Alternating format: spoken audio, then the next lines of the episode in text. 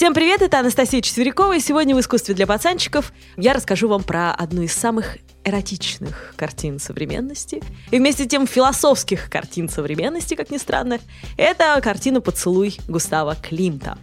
Знаете, так получилось, что Климт не оставил завещания и потомков, и по этой причине через 70 лет после его смерти, а 70 лет настали в 1988 году, картину Климта стали просто везде и повсюду тиражировать пеналы, ручки, блокноты, обложки для паспортов, для тетради, для всего вообще. Носки я видела с Климтом шикарные, зонтик.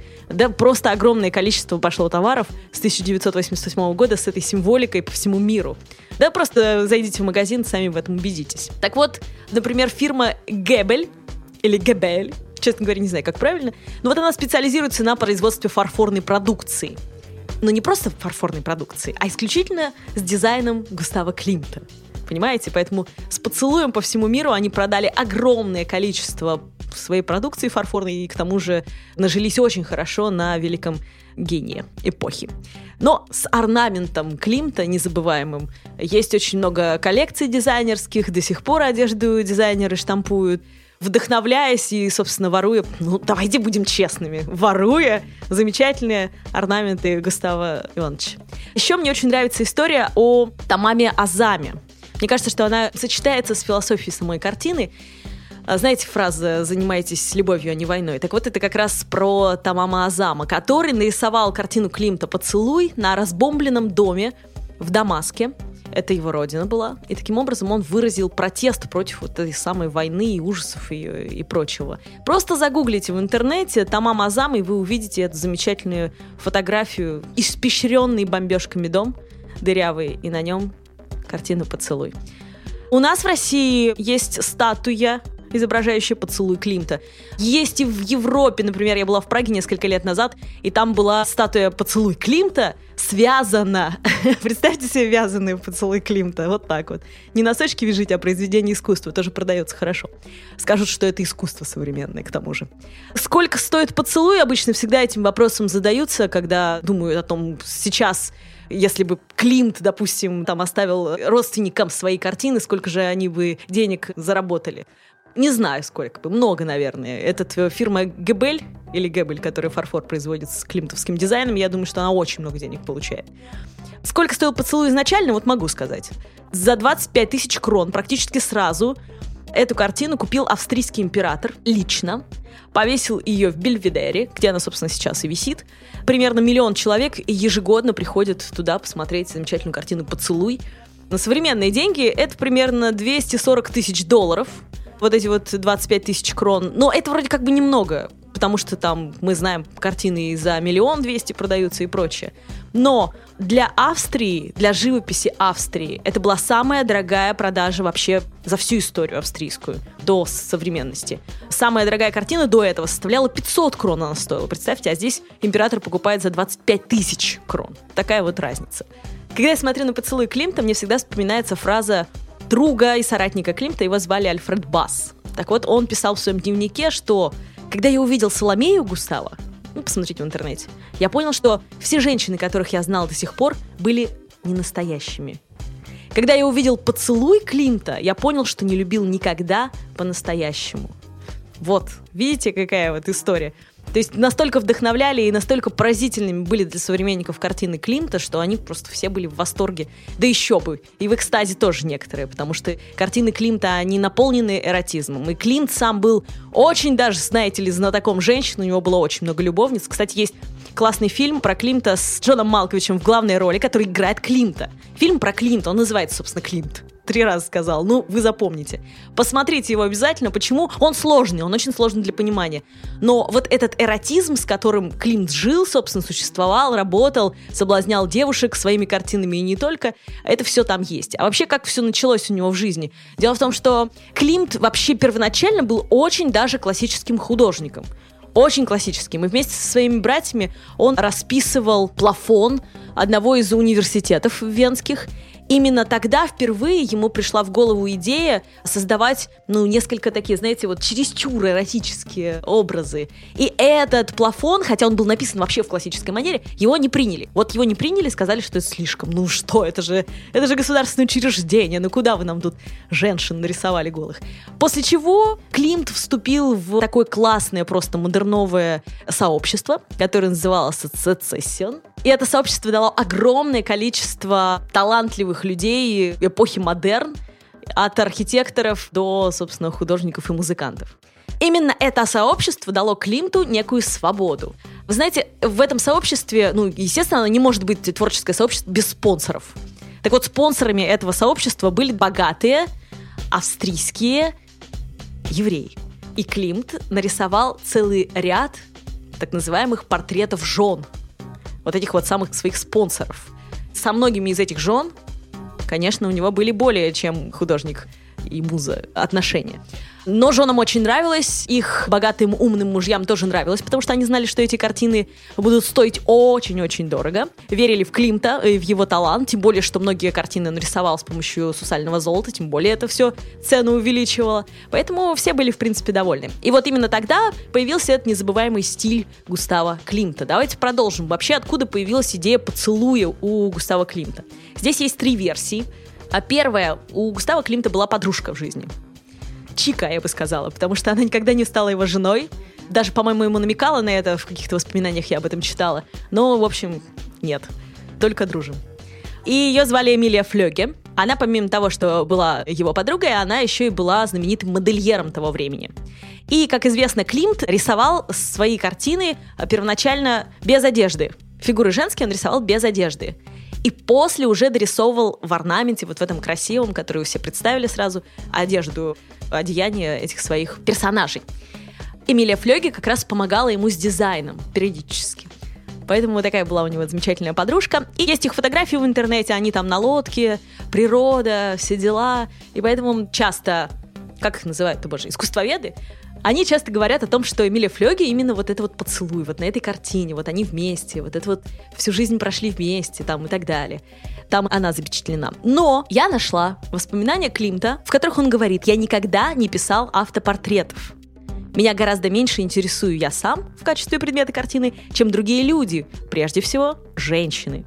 Во мне нет ничего особенного, говорил художник. Я художник, пишущий день за днем с утра до ночи. И это подтверждает его фразы, что это вряд ли был он и Эмилия Флёге, потому что вот, пожалуйста, я никогда не писала автопортретов. Существует следующая версия, она такая загадочная, весьма легендарная.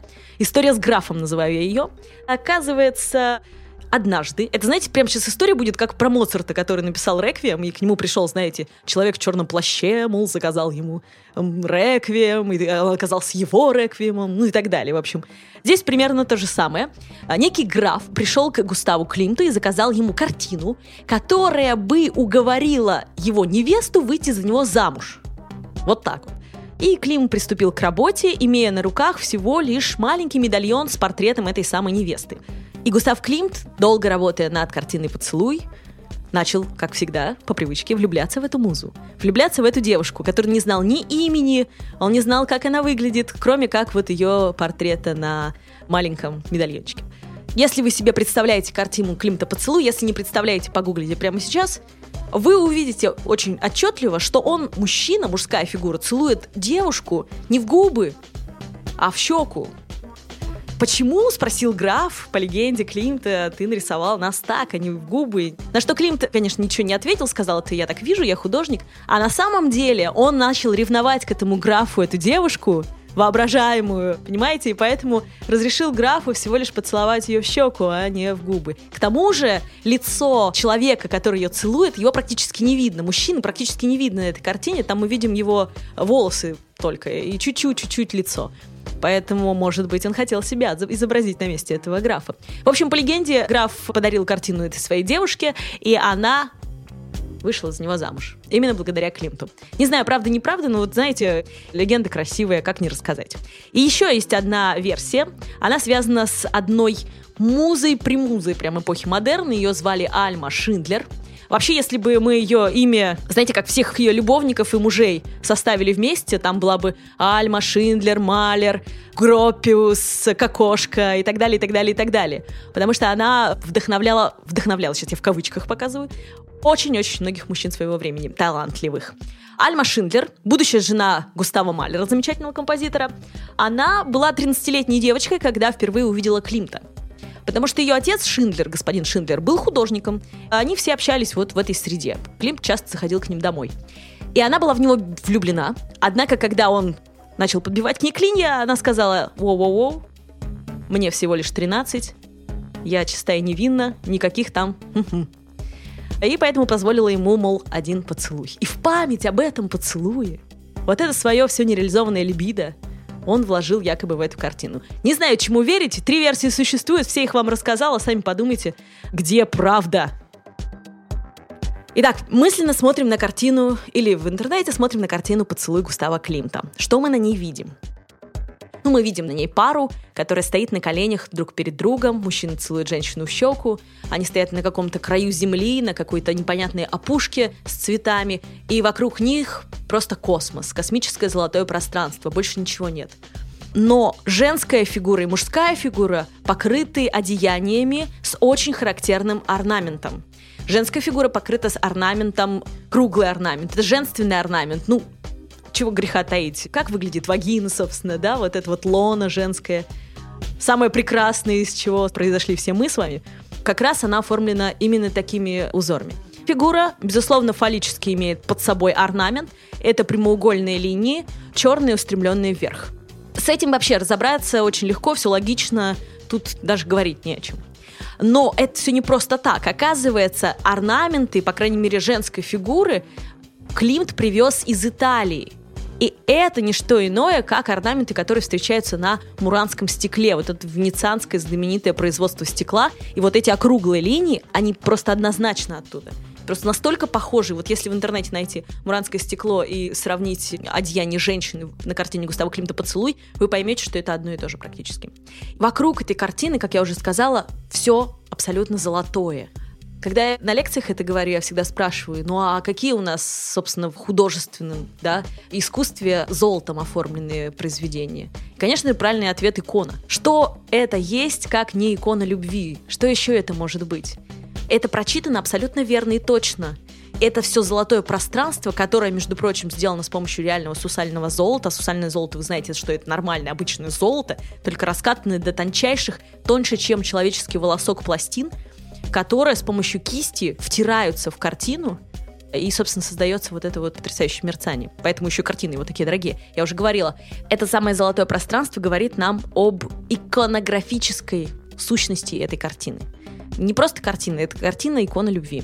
Когда вы заходите в Бельведер, в зал, где висит картина Климта «Поцелуй», вокруг вас темное черное пространство – Картина подсвечена таким образом, минимально, кстати, подсвечена, таким образом, что вы видите из этого золота надвигающуюся на вас из какого-то космического пространства вот эту вот пару мужчины и женщины, которые сливаются в поцелуе. Пусть и в невинном в щеку, но вместе с тем. И это ощущение, честно, оно бомбическое. Я была в Бельведере несколько лет назад. Это потрясающе. Просто зависаешь у этой картины и стоишь и... Селфи там делать нельзя. Но они умные ребята. Они вынесли огромное копированное полотно в соседний зал, там хороший свет, там все делают селфи. Когда я говорю, что эта картина икона любви, она еще имеет в себе некий космос любви, любовь в космическом пространстве, любовь во Вселенной, любовь как штука, которая, собственно, творит все, созидает все не только человека создает, но и вообще любовь в принципе, созидающая такая вот большая сила. И здесь нельзя не вспомнить про философии, которые как раз это практиковали, которые это рассказывали в своих догматах и так далее. В первую очередь, когда я смотрю на картину «Поцелуй Клинта», я вижу две слившиеся фигуры, мужскую и женскую, и сразу же в голове всплывает инь-янь, фигуры двух рыбок, которые обозначают белое, черное, мужское и женское. Но, как вы помните, в этой фигуре обязательно в черном есть белое и в белом есть черное. Полная гармония, стремление к слиянию, к полнейшему и так далее. Конечно же, здесь тоже в инь было и мужское, и женское. И в женском есть мужское, и в мужском есть женское. И это слияние, эта гармония, она, безусловно, очень видна на этой картине, если мы просто вспомним фигуру инь и посмотрим на клинтовский поцелуй. Вот реально, это так. Ну тут вообще, ну даже говорить нечего, правда. Вот они, хоп, слились в поцелуи. Я надеюсь, что вы сейчас смотрите картину, а не просто думаете, какая-то женщина ненормально тут нам что-то втирает, рассказывает. Следующая ассоциация, которая у меня всплыла в голове, как и инь-янь, то есть небо и луна, субстанция инь — покой, субстанция янь — подвижность, ну и так далее и тому подобное. Кстати, инь — это черное, янь — это белое, и янь — это мужское, белое — мужское, а черное — это женское, потому что оно вбирает в себя а белое как бы оно распространяется. В общем, тут такая вот, знаете, философия, но это надо вот почувствовать, и вы все поймете. Так вот, здесь очень много всего, но все приводящее именно к гармонии человека. Естественно, это вот культура Дао такая. Помимо восточной философии, однозначно мне сразу вспоминается по отношению к поцелую Климта еще и космологическое мышление Платона, его замечательные диалоги, и в частности пир, это та штука, где он рассказывает интересные мифы как раз о любви и об эротике. У него есть миф об андрогинах, которая якобы ему рассказала его учительница, учительница в кавычках, египетская жрица. И она рассказала ему миф об андрогинах. Как будто бы, представьте себе, много-много тысяч лет назад люди были и мужского, и женского пола одновременно. У них было шесть конечностей, и они передвигались колесом, вот так вот крутились э, и ездили. Они почувствовали себя сильными настолько, что они могут поразить богов и взбунтовались против богов. Ну, боги, понятно, не дураки, разделили их молниями на пополам – и вот эти вот половинки несчастные по всему миру начали ходить и искать вторые половинки. Где же они? Вот эта вот история про половинок здесь тоже очень здорово показана, потому что в поцелуе Климта они вместе они нашли друг друга. И понимаете, как бы гармония восстановилась. То есть Зевс для чего их разделил? Чтобы они стали слабыми. По одному мы слабы, а вместе мы вот это самая любовь, вот это самая гармония, вот это самое космическое творение, которое, собственно, может все созидать, которая может все создать заново вообще. Если космос разрушится, будет любовь и все восстановится. Понимаете, какая идея? рассуждение о космосе, о том, какая философская идея была вложена в эту картину, мне хотелось бы вспомнить о том, какие бывают в мире поцелуи. Помимо поцелуев в искусстве, которых просто огромное количество, начиная от поцелуя Иуды Караваджо 1602 года, заканчивая там э, Бранкузи, его статуей поцелуй, любовники Рене Магрита, где они там с завязанными голосами, у них на, на голове мешки у обоих. Вообще надо рассказать об этом отдельно, но просто скажу. Почему? Потому что любовь слепа. Вот и все. Поэтому зачем им видеть друг друга? Просто целуются и все. Очень здорово поцелуй Климта обыгран в фильме «Завтрак у Тиффани» в финальной сцене. Как раз все сделано так, чтобы это было похоже на, на него. А еще несколько интересных фактов я нашла о поцелуях. Например, а, парижане целуются четыре раза. Ну вот как учиться. Надо научиться целоваться в конце хоть. Чем мы туда поцелуях просто трем? Нужно э, с левой щеки начать обязательно. Эскимосы, как вы знаете, целуются носами. Но это не просто так. Соприкоснувшись носом, сейчас я вас научу, как по-эскимоски целоваться, нужно разжать губы и одновременно вдохнуть его аромат, а затем, выдохнув, сжать губы и прижаться носом к щеке любимого. И замереть так на несколько мгновений. Эскимосский поцелуй готов. Далее. А в Японии мне очень нравится, как люди целуются. Они стоят, во-первых, лицом друг к другу на пионерском расстоянии, реально на пионерском, вытяните руки. Ага, вот так вот, хорошо. Дальше. Никаких объятий. На долю секунды они прикасаются губами к устам друг друга. Это вольности максимальные, которые японские подростки себе позволяют. Традиционно. Дальше, в США, как вы знаете, много и часто целуются. А, например, есть статистика о том, что обычная американская женщина целуется 80 раз, прежде чем выйти замуж. А что она еще делает 80 раз, я вам не скажу. Еще в США, в Штатах поцелуй считаются преступлением. Например, не ездите в штат Индиана, если у вас есть усы. Потому что в штате Индиана усатому мужчине запрещено целовать человеческое существо любое. В Коннектикуте по воскресеньям нельзя целовать жену. А в Айове шериф может арестовать любого, кто поцелует незнакомца. Это вам мой поцелуйчик. Надеюсь, вам понравились все ассоциации и рассказ о картине Климта «Поцелуй». Присоединяйтесь к следующей программе, обязательно что-нибудь интересненькое для вас приготовлю. Это была Анастасия Четверякова и «Искусство для пацанчиков». Глаголев FM. Ваш личный терапевтический заповедник.